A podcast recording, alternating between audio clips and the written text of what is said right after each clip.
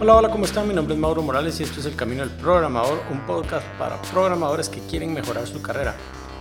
Bienvenidos, feliz año, espero que hayan disfrutado las fiestas y que hayan podido descansar. Personalmente me pongo muy emocionado con cada inicio de año, pues es un excelente momento para hacer una autoevaluación y planificar las cosas nuevas que quieres lograr en el año. Espero que una de sus resoluciones sea el mejorar en su carrera como programadores y que el camino del programador pueda ayudarles con esta tarea. El tema de hoy es la entrevista técnica. En el último episodio hablábamos de la entrevista de selección. Hoy continuamos con la serie de conseguir trabajo en el extranjero, específicamente con el tema de la entrevista técnica. Quiero comenzar mencionando que cada empresa hace algo distinto, así que no es fácil dar una descripción específica de lo que se puede esperar en dicha entrevista. Pero eso no quiere decir que sea imposible prepararse correctamente, solamente que va a requerir bastante esfuerzo. La meta al final del proceso es demostrar que técnicamente estás capacitado para el puesto al que estás aplicando. Lo primero que debes tener en mente es que la mayoría de empresas hacen al menos una entrevista técnica y un ejercicio, el cual a veces te lo dan como tarea para que trabajes en ello sin supervisión y luego lo regreses. En otros casos se hace en forma de programación en pareja y debe resolver dicho problema mientras uno o más programadores observan el proceso. Algunas empresas llevan esta entrevista a otro nivel e incluyen lo que se conoce como una entrevista de pizarrón blanco. Los cuatro tipos de entrevistas técnicas de los cuales hablaremos el día de hoy entonces son entrevista oral, ejercicio como tarea, ejercicio en pareja y entrevista de pizarrón blanco. Empecemos con la entrevista oral. En el episodio anterior les mencionaba que la entrevista de selección se da con una persona que generalmente no tiene un trasfondo técnico y básicamente sirve para descartar a los candidatos que definitivamente no encajan en el perfil.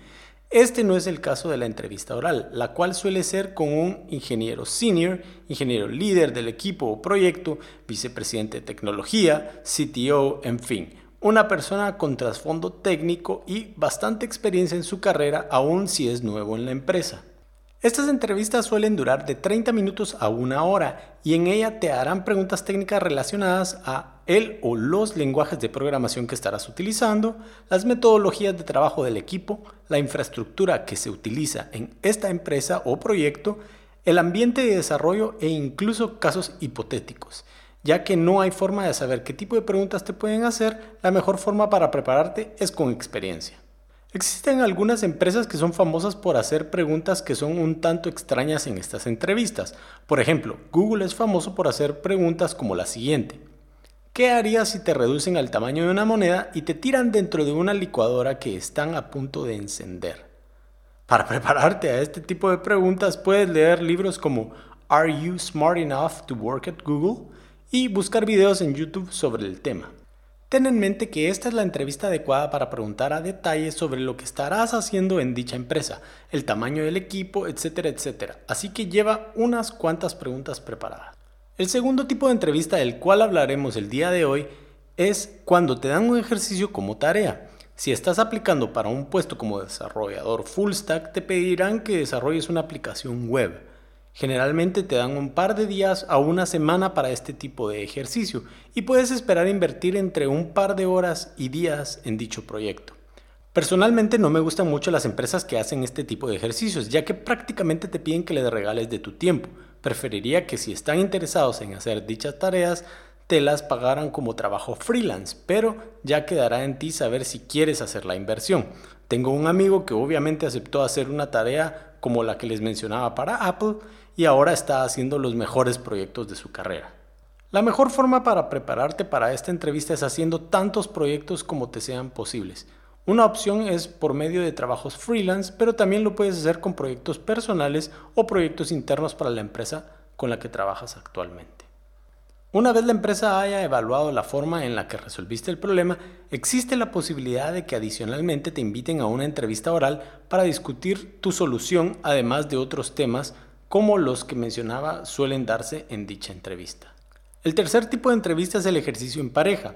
Este tipo de entrevista es mi favorito porque pienso que como candidato te da la mejor idea de cómo son las personas con las que vas a trabajar y a la empresa también le da una buena perspectiva del candidato. En SUSE he tenido la oportunidad de entrevistar candidatos para dos puestos y generalmente este es el tipo de entrevista técnica que solemos hacer. Generalmente esta entrevista dura entre una hora y hasta un día de trabajo como he tenido la oportunidad de presenciar en SAP. A diferencia del ejercicio como tarea, siento que es un proceso en el cual no estás regalando tu tiempo, pues al programar en pareja siempre se aprende más de algo, pero dependerá de tu nivel de conocimiento que tanto vas a aprender obviamente. En estas pruebas puedes esperar resolver un ejercicio de programación como una cata o agregar un feature slash resolver un bug en algún proyecto de la empresa a la que estás aplicando. Por lo mismo, la mejor forma en cómo puedes practicar es haciendo diferentes catas dentro del lenguaje de programación que utilizas o utilizar páginas como exercism.io o codewars.com. La última entrevista de la cual te quiero hablar el día de hoy se conoce como una entrevista de pizarrón blanco. Personalmente nunca he tenido una entrevista de estas, pero según lo que he investigado y lo que me han dicho algunos compañeros es que en este tipo de entrevista te piden que resuelvas problemas teóricos en relación a ciencias de la computación. Por ejemplo, que cuentes el número de nodos en una búsqueda binaria. Te dan un marcador y un pizarrón, por eso el nombre de la entrevista, y tú tienes que explicar tu proceso a uno o más ingenieros que te están evaluando. La mejor forma como te puedes preparar para este tipo de entrevistas es con libros como Cracking the Coding Interview, en el cual encuentras 150 ejercicios para resolver en un pizarrón. Antes de terminar el episodio del día de hoy, quiero que recapitulemos. Una vez pasas la entrevista de selección, puedes esperar que te inviten a una o más entrevistas técnicas. Estas pueden ser de la forma oral, un ejercicio como tarea, un ejercicio en pareja o una entrevista de pizarrón blanco. Si no tienes claro qué tipo de entrevista vas a tener, pide que te den una idea de lo que puedes esperar para poder prepararte adecuadamente.